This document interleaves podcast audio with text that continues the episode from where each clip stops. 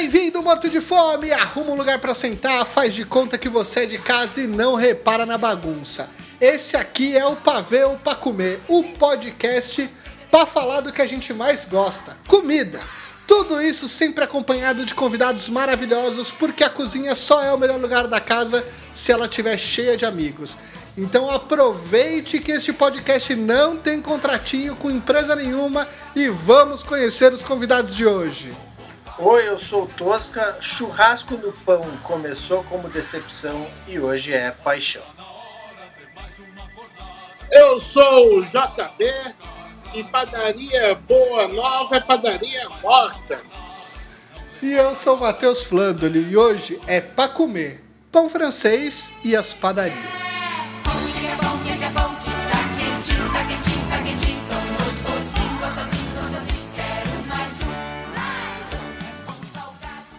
É pra ver ou pra comer? Dia 21 de março é o Dia Nacional do Pão Francês, uma receita que de francês só tem inspiração. Receita criada na Belle Époque. Na Belle Époque, olha o seu querendo fazer um francês aqui errando tudo. Mas foi lá por 1910 um pedido da elite brasileira que viajava à França e via um pão com uma crosta dourada, um miolo branco e pediam para os padeiros brasileiros que imitassem a receita. Fizeram testes, criaram um pão que tinha o visual descrito, mas uma receita completamente diferente. E assim chamaram de pão francês. Muitos anos para frente, esse pão ganhou diversos nomes pelo Brasil, como pão de sal, cacetinho, Presente. média, pão aguado, pãozinho e por aí vai. Aliás, se a, na sua cidade tem um nome diferente, não esquece de comentar no nosso Instagram como chama o pão na sua região. E para falar sobre essa delícia e as outras maravilhosidades das padarias, chamamos ninguém mais, ninguém menos que o JB, que é o cronista de comida, que eu particularmente acho muito melhor do que ser chamado de crítico gastronômico. E busca comida de verdade em qualquer lugar, num boteco ou num restaurante estrelado. JB, muito obrigado por fazer parte desse episódio com a gente, viu? A honra é minha. Muito bem. Olha só, tem padaria no Brasil inteiro. São mais de 70 mil padarias em território nacional e 24 mil padarias só no estado de São Paulo. Eu me lembro da minha primeira padaria que eu, que eu visitei lá em Santos. Vocês têm memória da primeira padaria que vocês entraram na vida? O JB. Perfeitamente. Lembrando que quantidade não é sinônimo de qualidade. Né? É isso aí. Eu frequento padarias, que eram chamadas como ah, de panificadoras, depois padarias, ah, depois padocas, e hoje são essas filiais horrorosas do Graal. Nossa, verdade. De tudo, genérico, tudo menos a porra de um pão. Eu só queria um pãozinho, mas não tem. Hoje é um lixo. No... Raras as exceções, é claro. Exato. Mas as minhas primeiras lembranças de padaria, eu ia com meu pai. No... A padaria cumpria bem um papel de armazém de secos e molhados. Era uma desculpa do meu pai. E, e, no, e encostar no balcão, beber uma, ver os amigos ali, escolhia os pães uh, franceses moreninhos. Não ia muito a padaria. Eu sou da Lapiano. Ia muito na padaria, chamava Delícia Real, na rua Chile. E outra na Avenida Imperatriz Leopoldina, chamava-se 11 de Abril. Nenhuma das duas existe mais. Daí essa lembrança de ficar na altura da cintura do meu pai, tomando uma Coca-Cola KS, comendo um negocinho, esperando uma pizza. Padaria também era confraternização, era uma coisa muito parecida com o botequim, né? E você ainda levava uma comida gostosa para casa. A coisa começou a ferrar quando começou a desvirtuar quando o supermercado se achou no direito, no direito de vender pão. É. E a padaria começou a concorrer e falou: então a gente vai vender arroz e feijão também. No final, o que aconteceu é que é dificílimo achar um bom pão francês hoje. É, são todos feitos à base de pré-mistura e não sabem nem assar, né? São pães pálidos, tristes, que não têm a menor razão de existir. É a massificação da padaria. Hoje é um programa horroroso. Felizmente eu tenho na memória no... experiências boas e sempre é, é, existem as exceções que confirmam a regra. Por exemplo, ali no meu pedaço também, na Vila Romana, tem uma padaria chamada Natalina, que ainda tem um fogo a lenha, um forno, a lenha, é, ainda faz um bom pão francês, um bom sanduíche de pernil, é, mas deixou de ser uma boa padaria, deixou de fazer parte do cotidiano. Hoje você tem que garimpar para achar. Muito bem. E você, Tosca, em Santa Maria, lá no Rio Grande do Sul, como é que eram as padarias? Não, eu cresci, na verdade, em padarias gaúchas, né? O meu... Uhum. Meus primos tinham uma padaria, que era, na verdade, do meu tio, que se chamava A Professora. Olha só. Grande padaria em Porto Alegre. Em São Vicente, a família Conterato, que era né, uma cidade muito pequenininha também, longe de Santa Maria. Aí para Santa Maria eu morava perto e sempre aquela coisa de mas foi a padaria professora que desenvolveu meu grande vício em Sete Belo. Boa. Eu tinha, eu tinha uma. Eu sou, né, Caiçara de Santos. Então lá eu não tinha essa compra do pão francês, lá a gente ia comprar a média, o que tem uma história engraçada, porque quando eu me mudei para São Paulo, eu fui numa padaria e pedi sete médias. E imagina o cara me entregando sete copos de café com leite e não entendendo o que, que esse cara ia fazer com sete copos de café com leite. Mas a minha paixão por padaria aconteceu porque a família da minha mãe é de Mirassol, interior daqui de São Paulo. E o. Gol do Mirassol! É, exatamente.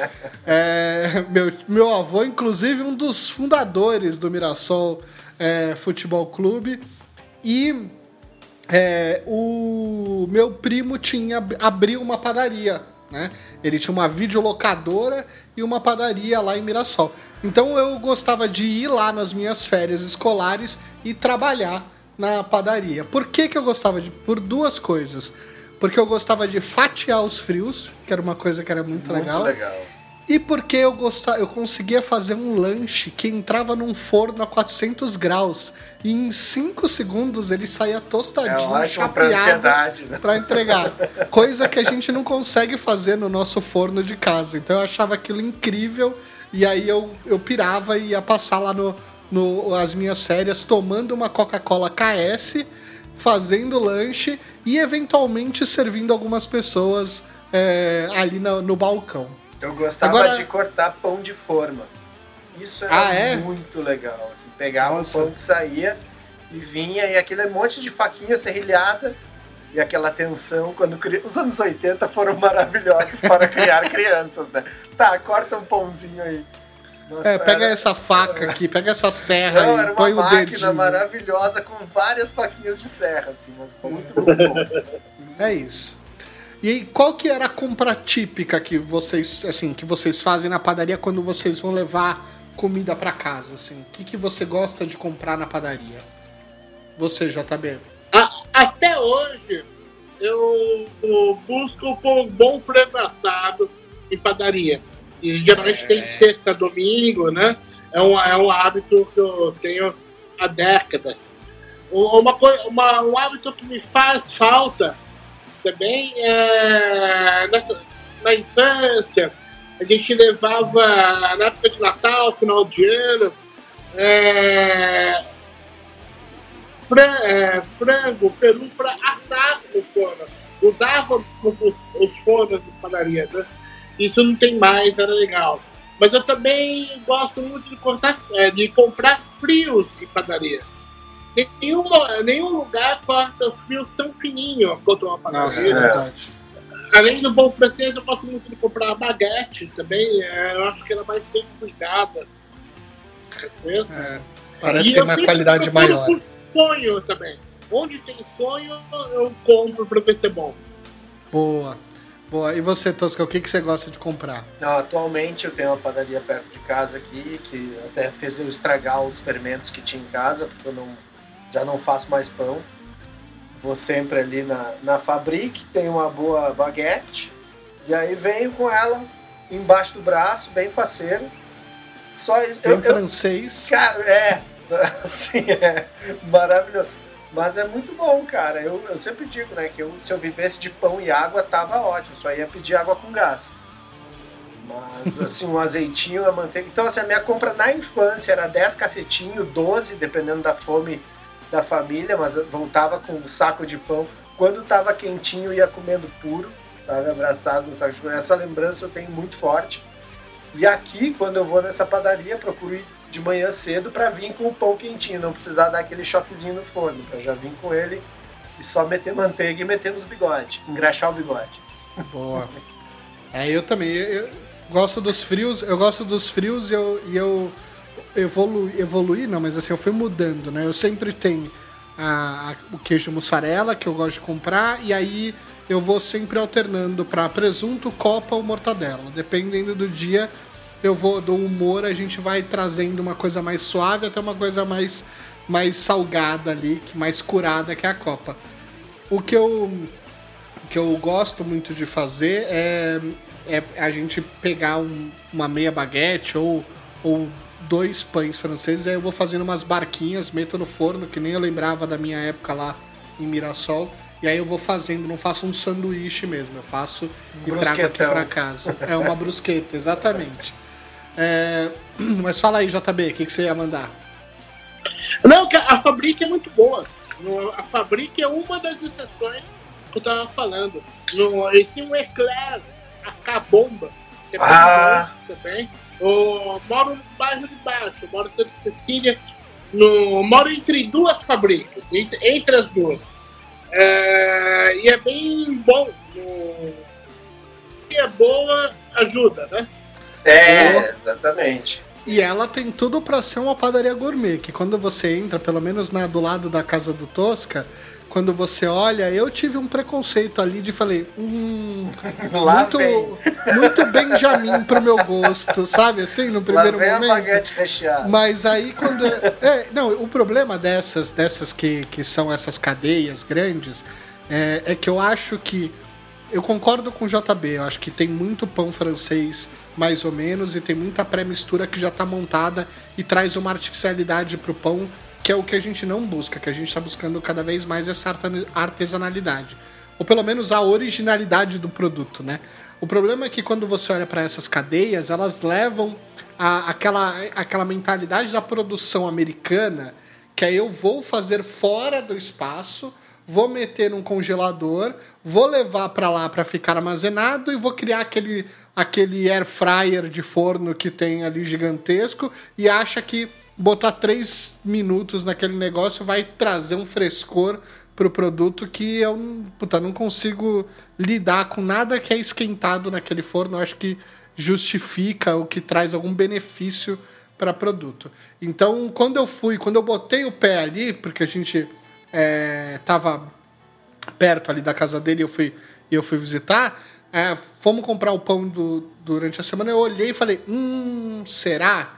E aí a gente comprou, ele pediu pra gente comprar a baguete, comprou tudo. E quando foi pra casa dele, aí eu vi que qualidade a Fabric tem. Tem, tem sim. Destoa desse maldito Fordismo que contagia é. tantas redes, né? É isso aí. E aí eu também eu acho que tem, tem todo tipo de padaria no Brasil inteiro, né? E acho que a gente olha muito para quando a gente sai de São Paulo, que a padaria tem esse papel de ser meio que um mini mercado muitas vezes, que é justamente esse caminho. Então, quando eu morei em Ribeirão, por exemplo, eu senti muito falta da padaria de São Paulo, mas como eu era em Santos, a minha padaria também era um mini mercado que oferecia esse essa parte de pães e frios, e eu só pude comer na padaria, ter esse hábito paulistano que é sair de casa sem tomar café da manhã, comer um pão na chapa na padaria e aí começar a faculdade ou começar o trabalho é, aqui mesmo em São Paulo e criei esse hábito e eu adoro ele. E aí, JB, minha pergunta é para você. Como cronista de comida, imagino que você deve ter experimentado muito pão na chapa nessa vida. Qual que é a sua opinião sobre o pão na chapa e qual que é o melhor de São Paulo? O pão na chapa que mais me agrada, para mim que sou boêmio, que não levanto às seis horas para fazer poeira, horário bom, dia e horário. É, é ir numa padaria às, às quartas ou sábados, lá pelas 11 horas da, da manhã, que é o horário de uma padaria que sirva feijoada. O horário que a bisteca já foi passada. E poucas coisas são mais saborosas do que uma chapa suja. É, olha só. aquela manteiga no pão, o chapeiro tem a manha de colocar, uh, na, dispor na chapa, sem limpar, uh, após ter passado as bistecas. Isso faz um, um efeito de manteiga sabor porco, dá um gratinadozinho maravilhoso. Mas a padaria tem que ser ordinária. Vira quase um pão com banha. que nunca é, vai não, ter isso. Tem que ser um pão com banha, né? Uma coisa mais. Tem que ser uma padaria tradicional, daquelas roots que você sabe que o chapeiro é o cara que tá lá há 15 anos e comanda ali. Que fica aquelas cumbucas de feijoada no canto. Exatamente. Não, é, essa dica de comer pão na chapa na quarta-feira, excelente. É maravilhosa, maravilhosa. chapa da melhor forma possível. Muito bom. E você, Tosca, tinha essa, tinha essa visão? Pegou essa visão?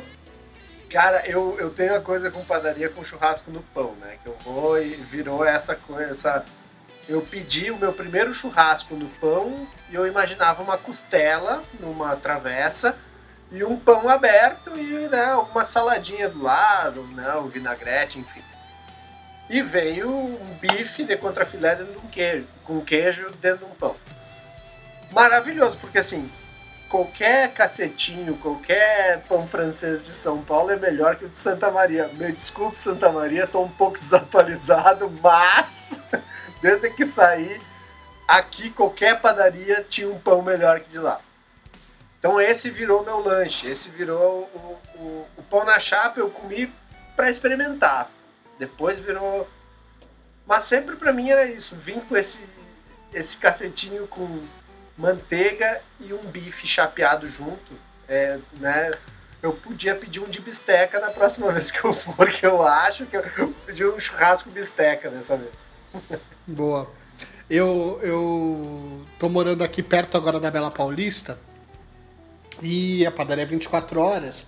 E como tá sempre funcionando, a gente, o gordo não passa mais fome aqui, entendeu? A gente já resolve tudo que puder por lá. E quando a gente ainda estava aberto para né, consumir dentro da padaria, eu fui entendendo quais eram os chapeiros mais interessantes de se comer ali dentro. Porque apesar da padaria ter, né, dar muito dinheiro, apesar da gente saber é, que tem muita gente ganhando muito dinheiro com padoca, o chapeiro não tem padrão. Cada chapeiro tem um jeito de fazer o seu misto quente, o seu pão na chapa e etc. E aí você vai entendendo qual é o pedido certo para se fazer dependendo do dia. Então, minha dica para a audiência que quer, que quer ir comer na Bela Paulista, posso garantir com segurança que é melhor você pedir sanduíches de frios no período da tarde, porque ele é mais generoso, e os sanduíches de carne, como um, um X churrasco, como um X filé de frango, eu sugiro você fazer de manhã, porque a generosidade do chapeiro vai fazer você não aguentar comer ele inteiro. Então fica aqui a minha, a minha dica para o público. Olha só. É, o que, que vocês mais gostam de pedir na padaria? Ou seja, não, além do pão na chapa, o que, que vocês gostam de comer? Ir lá e fazer um pedido. Padaria, para mim, é sinônimo de sanduíche. Lembrando que lanche é o que se faz, sanduíche é o que se come.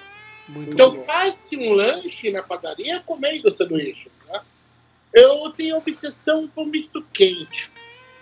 E o misto quente ideal, ele é intercalado por fatias. Não, não É, tem aquela. No- o queijo não escorre, né? Ele fica ali, ele se mantém. é, o queijo derrete, o queijo se entrega, né? E, e você, tem, é, você pode colocar o presunto, as fatias de presunto, antes, para ele dourar bem. Você coloca as fatias de presunto na chapa, depois você coloca fatia de queijo, fatia de queijo, faz o, as seis. A lasanha do misto quente, né? Você vai fazendo a lasanha do misto quente. É, é, é, exato, exato, tal como uma lasanha. E chapéu tem que ser bom, poucos têm a manha de, de, de te entregar ah, o, o presunto queimadinho e o queijo quase todo fora. E tem que, o queijo tem que ficar com aquela crosta que só uma chapa suja te oferece. Eu sou Exato. defensor das chapas sujas. Se tiver muito asséptico, não, não vai rolar. É, falta vitamina S. Falta aquela vitamina É, S. exatamente. É, então, eu, eu como mais como em padaria são sanduíches. Americano, que é um sanduíche de difícil montagem. O ovo, no- o ovo do americano é um problema. Porque o ovo bem passado ninguém merece, né? Ninguém, É. ninguém quer. Ninguém. Mas se o ovo estiver muito mal passado, ele vai gozar na sua boca, ele vai se desmanchar. Vai começar a lamber o prato. Porra, gema, coisa mais Caiu tudo. Uhum. então tem que ser. é, o chapeiro tem que dominar a ciência do ovo no ponto correto, né? No, do ovo ao ponto. Pro americano, né? Alface por cima, porque alface por baixo era murcha. Rapidamente, né? Exatamente. E vira aquela cor de pântano ali. E, é, e tudo tem que ser rápido, porque o tomate também sai. sai e o tempo de comer também. As pessoas é, têm que é, se ligar também que nem toda comida, não precisa tirar foto de toda comida. Tem comida que não resiste a foto. Exato. Exato. Sanduíche americano nas padarias, poxa, no chapéu já. É. Você vai ficar. Pode tirar foto, não seja rápido. É. Sim. Não precisa tirar já tem o 50 clique. pra postar é, uma, né? Já tem clique. O suficiente pra não queimar a boca. Exato. Não, sim, sim. Sim, sim. Também é ciência. Tirar foto, no, comida muito quente queima a boca. No, para chegar na temperatura, comer na temperatura ideal. Exato. A ciência de comer direito. É, muito bom. E, o- e você, Tosca, o que, que você gosta de pedir é o churrasco, né? Você É o falou. churrasco, mas é, eu, eu- eu fecho muito com o JB porque eu gosto muito de misto quente, né? É. Lá no Rio Grande do Sul a gente chama de torrada. Né? Ah, me dá uma torrada. Meu pai, quando fez uma viagem, foi decepcionante no Goiás, ele pediu uma torrada, veio dois pão torrado. Estão querendo me roubar, saiu bravo. Assim. Não, pai, é só um dialeto, calma. Mas eu gosto muito do misto quente e eu faço muito em casa, por ter uma chapa no fogão, né? Mas eu gosto de fazer assim, eu boto manteiga, as fatias de queijo, aí eu boto o presunto para ele grudar na chapa. E aí ele dá uma tostada e o calor do presunto derrete o queijo lá no meio. É isso. E aí eu Experiência de fecho, chapeiro. corto e aí que eu amo, porque daí dá esse crocantinho também na gordura do presunto, que eu acho, é- e é isso, achar um lugar que corte e mantenha a gordura é importante. Sem dúvida, sem dúvida. Presunto gordo. Tem que meter Presunto gordo, exatamente. O Tosca tem uma outra dica que ele não fala aqui, mas que eu aprendi também quando ele Ah. começou a fazer X gaúcho e hoje adquiri aqui na minha casa, que é o misto quente dele leva dois queijos.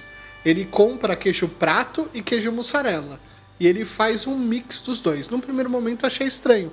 Comecei a comer e falei, olha, até que fica boa a mistura dos dois, dos dois Ah, eu sabores. gosto de. É, é coisa de libriano, não sabia qual escolher, aí eu fui lá e juntei os dois, achei melhor. Mas eu gosto muito, gosto muito da fusão do prato com mussarela. É, eu Mas você sou faz vi- gaúcho em casa? Faz, Faz. fazia, eu abria vagas, JB, e aí o último foi 1 de março de 2020, né? Mas tinha vagas, assim, ah, o bom é que eu abria 12 vagas e sempre rolava 24. então era gostoso de fazer, mas já já eu volto para botar o X, quero botar meu X na rua. Ah, o gaúcho chama de X. É, o X, é. Exato. Exato, exato. É, pra nós é só X. É só X. o, uma outra coisa que eu gosto do universo das padarias é o sistema de cobrança. Porque lá você pode customizar o prato do jeito que você quiser, que o cara vai te entregar e você vai pagar a conta no final e ninguém vai dizer que você não pode fazer essas coisas. Diferente de muitos lugares que culpam o sistema por não permitir essas trocas ou adicionar ingredientes, na padaria pode tudo. Qual que é o pedido mais estranho que você já fez, meio lariquento ali na padaria, ou que você já viu alguém fazer? É, eu tenho um, um, pedido estranho que é, eu mantenho até hoje. No, eu não gosto muito de cerveja tipo Brahma, Tática, cervejas de milho. Independente, o problema não é ser de milho, o problema é que é são cervejas não tão boas, para mim. Sim. Meu, eu aprendi isso com meu pai. Meu pai tomava Campari, né? Uhum. No, e eu bebitava o Campari dele, ele zoava os amigos. Aí, tá vendo? Até uma criança prefere uma bebida boa, tipo, tomando essa merda, cerveja aí. É claro que eu achava horrível, né? Mas fazia um homenzinho, né, rapaz? É uma delícia. e pedi em seguida um suco de, um suco de laranja, né? Aí da Coca-Cola. É... Campari, suco laranja, Campari, suco laranja. O tempo passou e hoje no balcão da padaria eu peço um suco de laranja, uma dose, jogo o suco de laranja no Campari, misturo com a colher e faço um Garibaldi, que é o nome do coquetel, que é só isso, é Campari com suco de laranja. Daí os, os copeiros sempre pioram como se fosse um ET. Mas eu faço o meu coquetel ali e, e, dá, e dá muito certo do, apesar do olhar de reprovação do, do, atendente. Muito bom. E de comida, o que, que você viu de estranho? Para comer? É, não, não. Eu gosto muito. Eu falei, né? Onde tem sonho, eu peço. É, eu não tenho muito problema misturar doce com salgado, temperaturas. Né? Daí, às vezes, eu peço um sonho para é, acompanhar o Garibaldi e para o desespero completo do atendente, né? Então, não, eu não estou fazendo isso. Eu, eu vejo a úlcera nervosa se desenvolvendo, né? Eu com a boca, né, toda cheia de açúcar de confeiteiro, né, da barba, e comendo, misturando aqui eles me olham como se fosse Christopher Lloyd de volta para o futuro. mas, mas é gostoso. É, apesar da combinação inusitada. Né? Muito e, sempre, e, e, e, quando eu tô com fome, eu ainda acrescento o misto quente, né? Daí eu já viro atração turística do lugar, né? Mas eu achei interessante o, o Campari com suco de laranja e o sonho é sem recheio, doce de leite ou creme.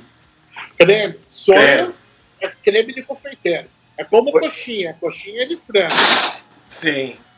Trazer outra coxinha de pernil. Não, não, não. Chama Mas de outra o, coisa. O catupiry pode ou não? O catupiry pode ou não? É, eu prefiro que não. É, eu prefiro sem, então eu sou do time Eu prefiro que não. No coxinha é sagrada. Primeiro, tem que parar de usar uh, a coxinha para xingar político. Coxinha é, é comida boa. É, exato, isso não é? se faz. Né? É, acho que a gente pode xingar os políticos com objetivos muito piores. Oh. Que não remetam a uma comida boa. Coxinha é pasta chu, frango bem temperado, eu sou bundista, eu não respeito quem come pela ponta. eu bundista, sabia, eu, eu sou bundista, bundista também. Pai, eu quero, eu quero. Isso é meu epitáfio. Eu sou mundista. Pode escrever no túmulo. Por favor, se tu não usar, eu vou usar.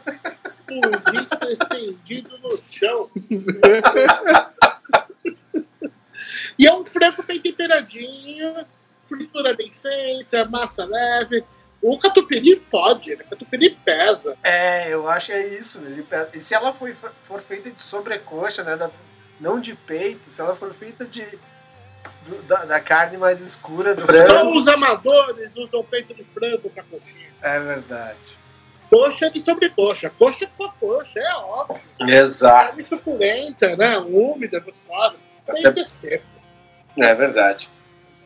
Mas a maioria das, das coxinhas de São Paulo, elas, elas são feitas com o peito e, e eu sinto que elas são secas, por isso que eu acho que o catupiry acaba fazendo uma diferença ali. Mas quando é com uma carne mais escura do frango, eu concordo que ela, é- Ela é, purinha. totalmente diferente. É totalmente diferente.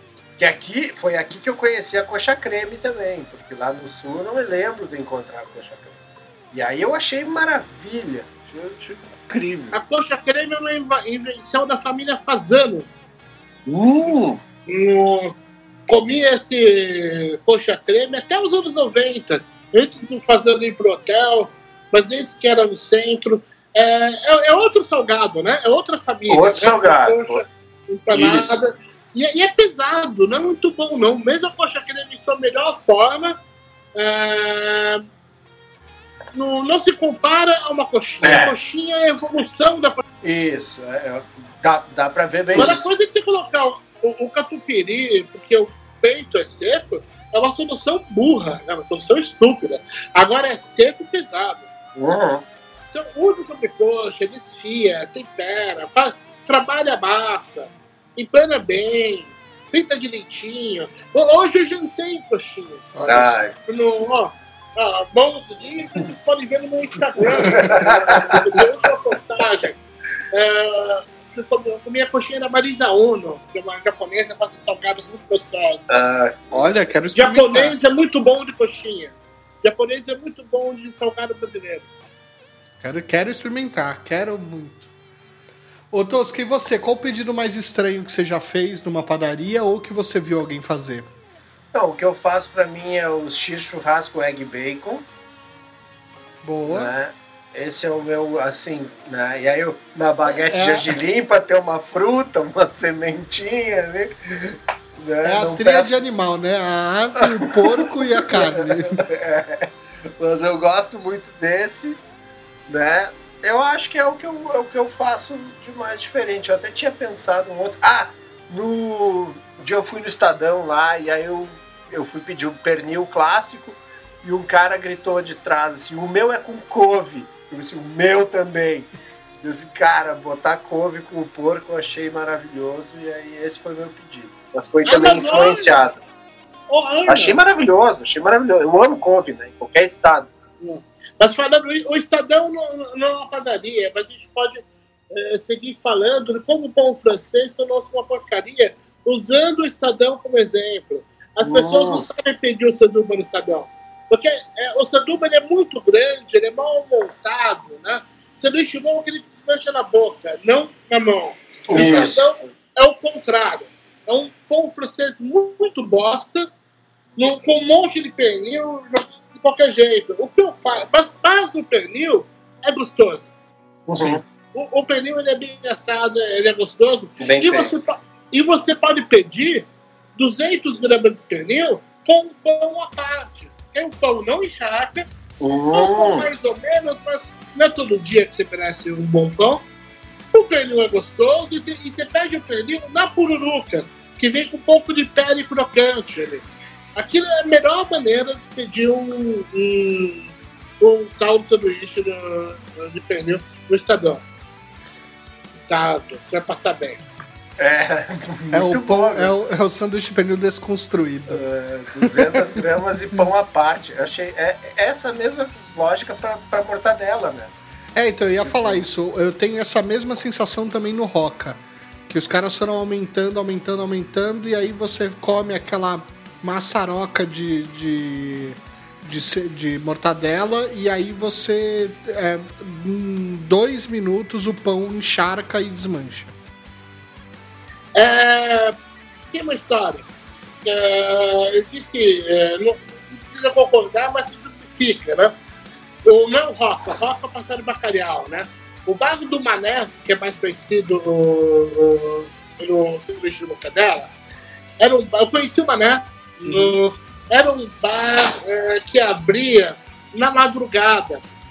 E quando o, a turma do Ceasa descarregava frutas, peixes, é, às duas, três horas da manhã, ali, era um mano forte, né? E às quatro horas da manhã eles estavam com muita fome. E mortadela, uh, pelo menos uh, não italiana, a mortadela que a gente conhece Sim. aqui, é um embutido popular, um embutido Total. vagabundo. Daí era o que davam para eles comerem. Daí, é... Daí eles faziam um sanduíche, bom, vai 400 gramas de mortadela. É isso. Sim, é bastante. Porque era para. É, era Os trabalhadores, não é né? gastronômico, é para é pra matar a fome. Pra restaurar. Mas o paulistano médio pode tudo. Né? Tem que transformar numa coisa. Em evento. Mas com aquele monte de bosta, de camisa flanelada. né? Nossa, que gostoso, né? Eu não consigo nem mexer minha mandíbula. Vai tomar no meio do olho do cu. Vai chupar uma pica de macaco, esse pedaço de banana. Né? Sanduíche é uma merda.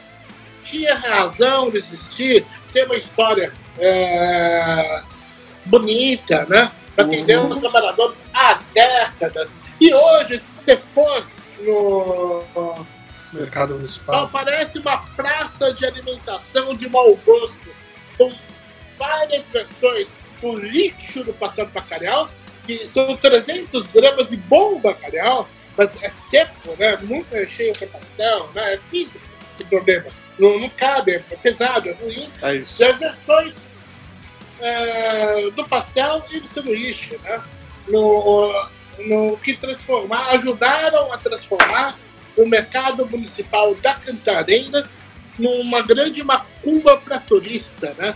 Descaracterizou o mercado, porque o mercado funciona para quê? Para abastecer a população. Sim. Antes de ir para casa, comprar arroz, feijão, peixe, farinha, o que for. Não, agora as pessoas virou. E é, e é lindo, né? A arquitetura do mercado Total. tudo, do- já foi cenário de novela. É, daí é isso, é uma, é uma pena. Não, é, e a gente. Lá eu costumo, quando eu vou, porque eu gosto de comprar algumas coisas que eu não encontro em outros lugares que tem ali de alguns fornecedores.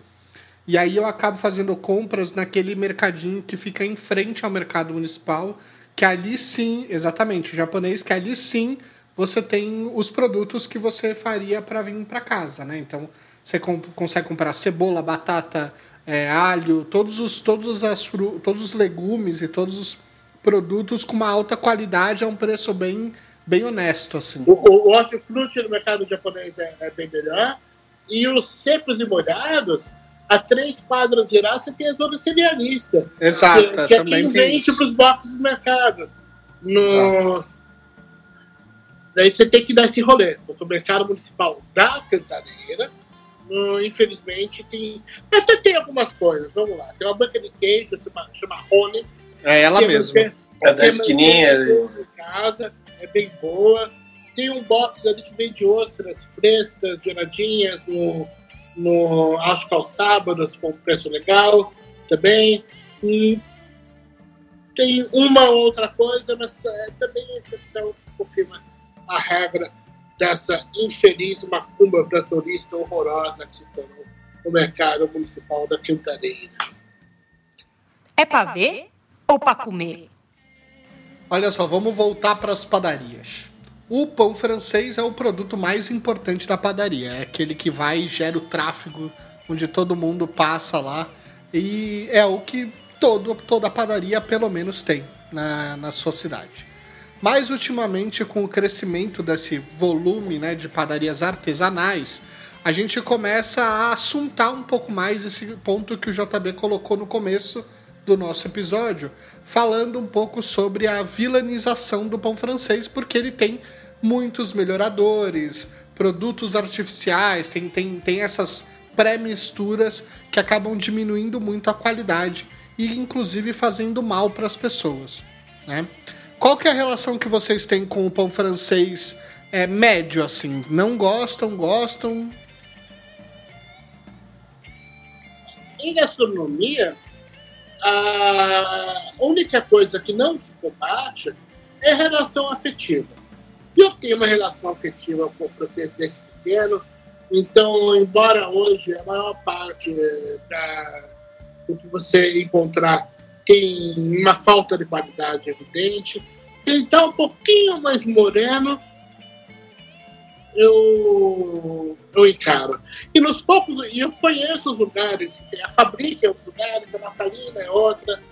Se eu conheço um lugar que tem um bom pão francês, eu vou atrás. Eu, eu, é uma coisa que me faz sair aprecio, compro, vou atrás e nem precisa estar tão bom. Nessa, né, nessa sua rotina, né? Eu sei que a gente está no momento de pandemia, a coisa ficou mais difícil, mas na sua rotina onde você fala que o, o crítico né, tem, que tá, tem que ir lá no, no estabelecimento a cada seis meses, é, quais são as padarias que você gosta de retornar e aquelas que você não gosta de retornar? é, que eu não gosto, eu não retorno.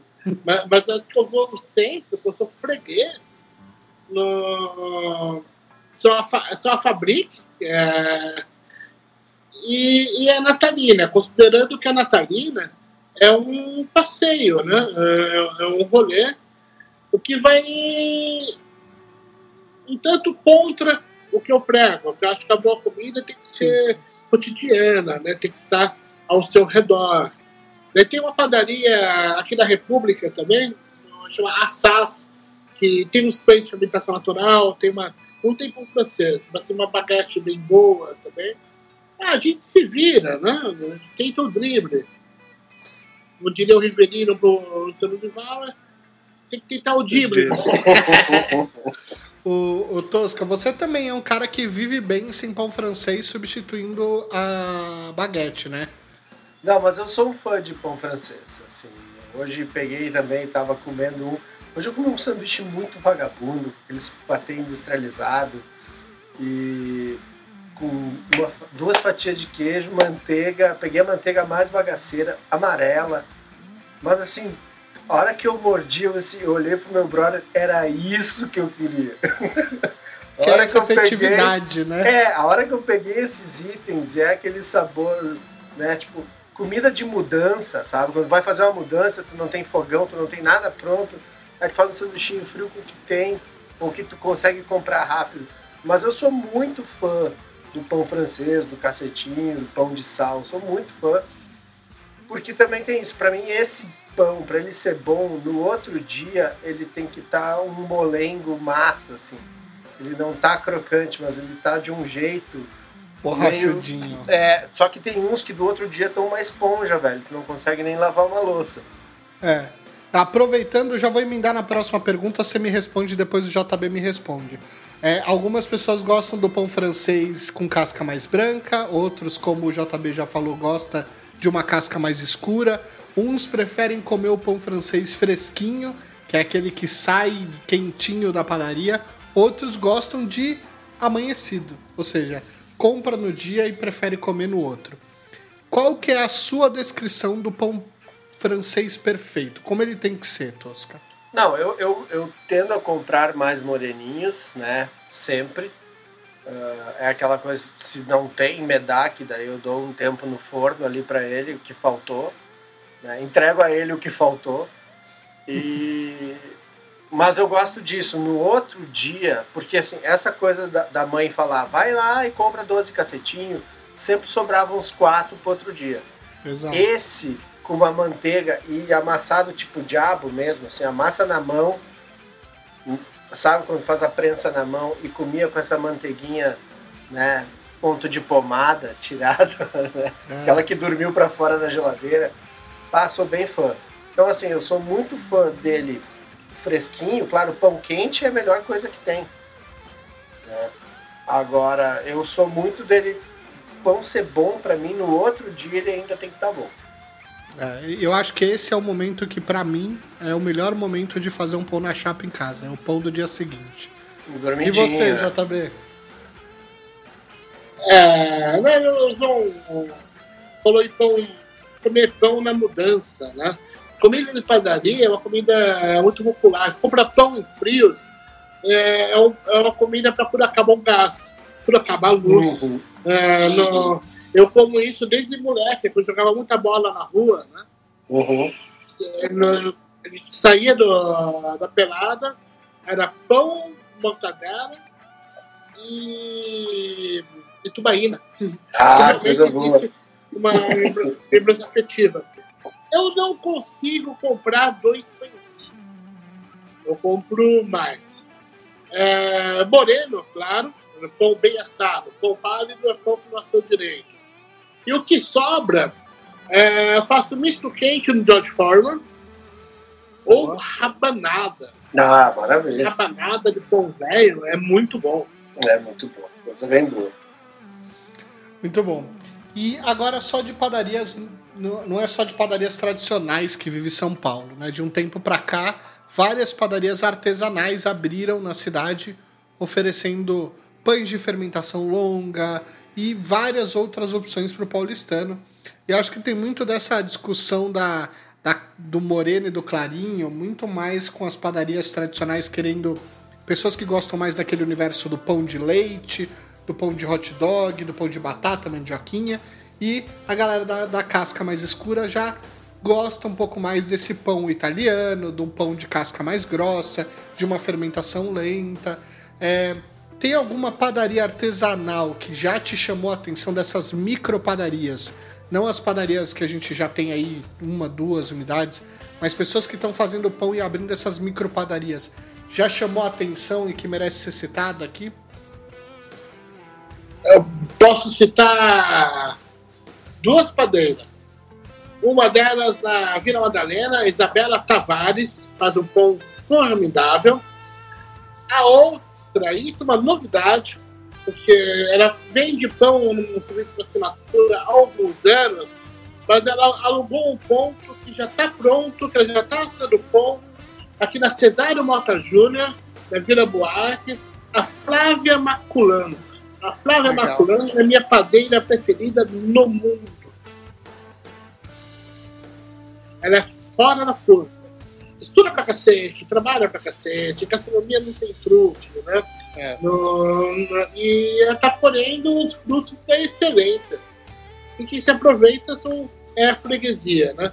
Também chama, eu falei nela já, a SAS, aqui na, na frente do Instituto Feira Livre, para que é uma boa padaria de entrada para os pães de fermentação natural. Porque ela não é tão cara e tem um produto bem decente. Indico também, são três padeiras. Boa, boa. Lembrando que a gente está numa, numa pandemia e para muitos se transformou numa pandemia, né? Uhum. E tem gente fazendo pão bosta e postando nas mídias sociais. Você não precisa fazer tudo. Pão não trabalha para diabo vai e compra, ajuda o pequeno, ajuda o comércio local, ajuda o padeiro, tá difícil para todo mundo, e ninguém é obrigado a ver as suas experiências. Né? Não, mas eu, eu fiz muita experiência. Tinha uns pão meu que saiu que eram uns disco voador. E aí eu sempre botava imagens de pão solando. Aí eu botava uns guitarristas bonitos, tipo David Gilmour, Eric Clapton na sua juventude. Aí eu botava sempre imagens de pão solando, né? Esses grandes homens bonitos solando. E o meu pão no final com a música deles. então, pra mostrar o meu fracasso. É isso. Mas foi realmente a pandemia. Porque é legal fazer um pão. Quando tu acerta e ele sai lindo do forno e tu pode botar aquela manteiga que vai derreter na hora. Esse, essa foi uma. Assim, das poucas lembranças boas que eu vou ter dessa pandemia, fazer pão foi uma coisa legal.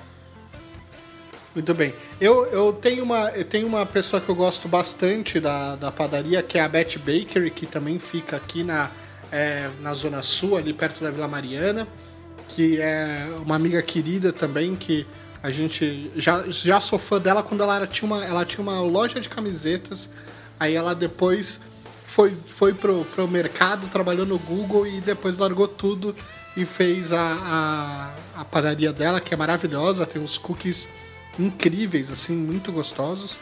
E, e tem uma coisa que, eu, que, eu não, que não é uma micro padaria, mas que é uma padaria bem tradicional aqui de São Paulo, que é a, da, é a padaria 14 de julho, que também tem um pão e um filão muito gostoso, tem é, umas, umas roscas de calabresa, é aquela padaria mais tradicional zona também que, que tem produtos que eu, que eu gosto bastante.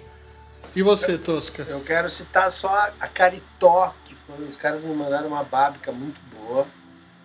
É bábica, né? Porque eu nunca tinha é. comido, inclusive. E achei maravilhoso. E os cookies dos caras mandaram muito bem também, grande rango. Aqui deu briga em casa, mas aí eu dividi em, né, tipo símbolo da paz, assim, em terças partes e dividi com todo mundo. Mas foi uma baita padoca, foi uma surpresa bem legal. Muito bem. E o que, que, na opinião de vocês, a padaria tradicional poderia aprender com a padaria artesanal e vice-versa? Uh, acho que a padaria tradicional uh, poderia pensar dez vezes antes de colocar qualquer item a mais na padaria e não desvirtuar tanto. Né? Eu sei como é difícil, né? ainda mais agora. Mas respeita o pão, no, respeita o ofício, respeita o negócio. Agora, a padaria no artesanal, o padeiro moderno, ele tem que aprender, de alguma maneira, a vender mais em conta. Ele uhum. tem que aproximar o cliente comum do pão artesanal. Ele tem que ganhar a tiazinha que quer quatro pão francês, moreninho, do diabo. No, senão vira rock progressivo, vira música de músico para músico. Belo exemplo. A, a ideia de vende um negócio legal, inovador em gastronomia, em bebida, é aproximar, jamais afastar. Se você não tem uma a sua padaria tal como se você a mantém tal como uma boutique, você não vai é, aproximar o, o, morador. E se você não quer o morador, você está errado. Tem que incrustar no, eh, no Brasil. No comida, infelizmente, é artigo de luxo. No, tem que é pão, poxa. Uhum. Então, é claro que vai ser um pouco mais barato, um pouco mais caro, é, que não vai atrair a vida inteira, mas a evolução da gastronomia é quando você consegue colocar de alguma maneira o seu produto no cotidiano da vizinhança. Daí essa é a minha dica pro padeiro com chips orgânico, farinha 00, etc. Agora a gente vai avaliar os melhor, as melhores comidas de padarias tradicionais de São Paulo, tá, JB? Pegar o seu, o seu, a sua experiência aí, o seu conhecimento e eu vou falar algumas iguarias tradicionais de padarias. Vou trazer outras das conversas que a gente teve aqui e você me diz se tem alguma padaria preferida de São Paulo. Então, o pão na chapa é de onde? Pão na chapa. Natalina. Natalina, Natalina é o melhor lugar. lugar. O, o Campari, Campari com, com suco, de, de laranja. laranja. Garibaldi. Garibaldi, é. belo nome. É, eu, eu, não, eu, eu respondo junto com a melhor pizza de padaria. Pizza oh. do balcão. Que é aqui na Palmeiras, aqui na Praça Marechal Deodoro do lado da Globo ali. No... Aliás, não é boa a pizza de padaria. Né? A pizza bafão. Mas eu gosto. É comida ruim boa. É isso, eu, Ah. eu concordo, esse é meu lema. Eu acho que a pizza, a pizza de padaria é a melhor pizza ruim que existe. E a melhor pizza ruim que existe é do sabor de quatro queijos. Porque se é pra ser ruim, você tem que meter os dois pés no, assim, na jaca, entendeu? Pode ser. a Calabresa, catupiry também tem seu valor, né? Também, não. Eu, eu- é o meu sabor favorito de todas. Mas é que na pizza de padaria, eu acho que a, a pizza quatro queijos, ela, ela desce um nível um pouquinho a mais, entendeu? Ela vem pingando no prato, é uma outra coisa. Mas na, É, Eu é o comia desenho, né? A- a- os queijos e a massa se transformam numa coisa só. a Exato, exatamente. eu comia uma na sensação que era só mussarela e alho. E eu era fissurado. né? A ponto de, Boa. tipo, me dar uma inteira que eu vou levar pra casa.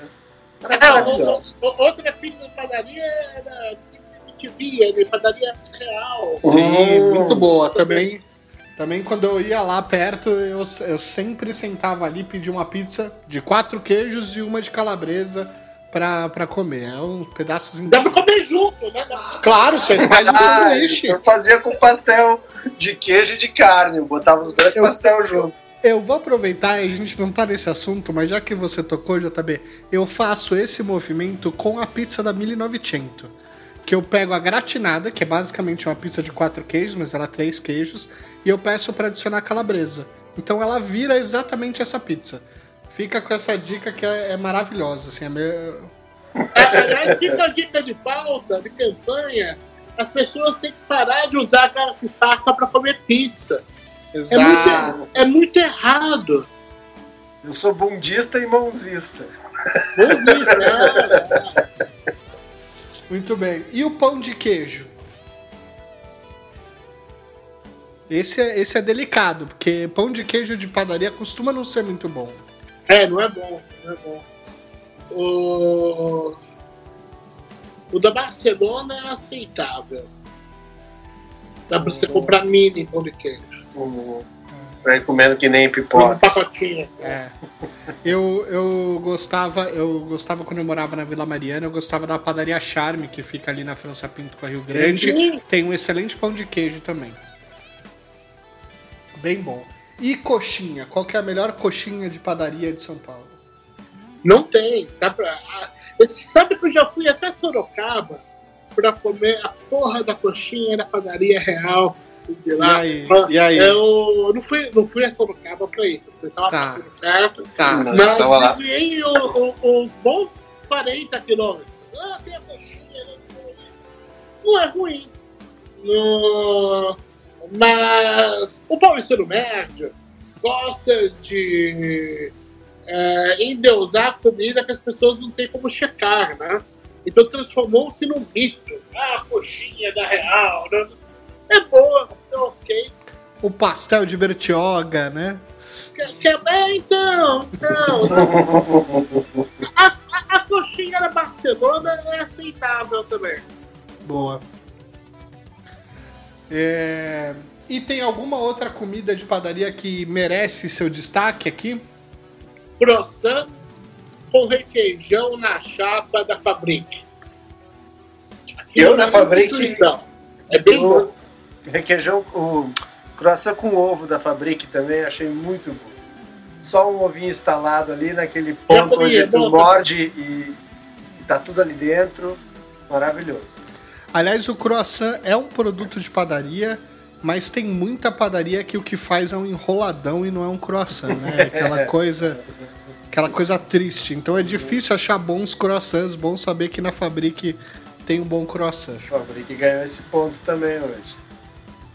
Olha, Fabrique, patrocina nós que esse aqui foi inteiro pra você. Não temos patrocinador até hoje. A gente não tem contratinho, mas a gente quer. é um oferecimento Fabrique. Né? Programa elogios. É, oferecimento espontâneo. É pra ver ou pra comer? Anotou tudo, cara ouvinte? Então, se você é de São Paulo, não esqueça de marcar o Pavê para Comer podcast ou arroba Boteco do JB quando for provar um desses lugares que a gente citou por aqui. Diferente da minha fome, esse episódio tá acabando. JB, obrigado pelo papo de hoje.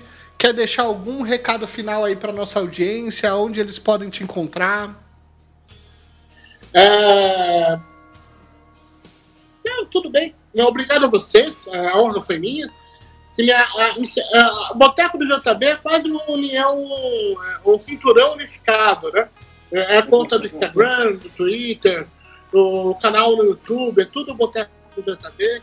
É fácil me encontrar, não sou uma figura difícil. Quem quiser, que tiver um pouco de paciência ou pena, pode me acompanhar. Um prazer receber todos vocês. Muito bem, Tosca, recadinhos finais. Pô, eu sou um fã do JB.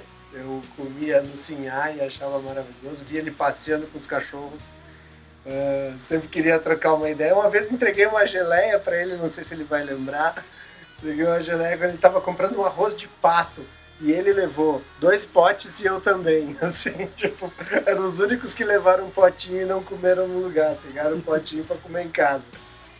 E... Não lembro. Ah, mas tudo bem, eu te dou outra. Daí tu vai lembrar. E, bom, cara, o livro Dias de Feira para mim foi maravilhoso. Eu amo esse livro. Até hoje eu vou na feira, eu fico olhando os caminhões para ver quem tá balançando e quem não tá balançando. E, bom, muito legal ter tu aqui com a gente. Matheus, obrigado. obrigado por essa parceria também. Boa. Tô muito feliz desse papo, com esse segundo cartão postal de São Paulo, né? Que o primeiro para mim é feira. É isso. E esse é um outro assunto que eu guardei e eu espero que o JB tenha curtido é, essa, essa conversa, porque esse é um, é um outro episódio que a gente quer o JB aqui pra gente falar, porque não tem ninguém melhor do que ele pra gente falar sobre as feiras livres aí. Ah, é... pode me chamar. Ótimo, ótimo. Então vamos lá, a gente faz um pouquinho mais pra frente. Muito bem. Neste momento delicado, é sempre importante lembrar que você deve ficar em casa e se cuidar. Então a gente dá gatilho mesmo, a gente fala das coisas que são boas, mas gente, se cuida. Aproveita o tempo em casa e transforme ela na sua própria padoca. Mas não sai fazendo pão. Vai lá, compra do pequeno, compra do local, traz para casa e faz essa técnica de chapeiro que o o JB falou, cria esse misto quente no formato de lasanha. Marca a gente lá no arroba Pavel pra Comer Podcast ou no arroba Boteco do JB.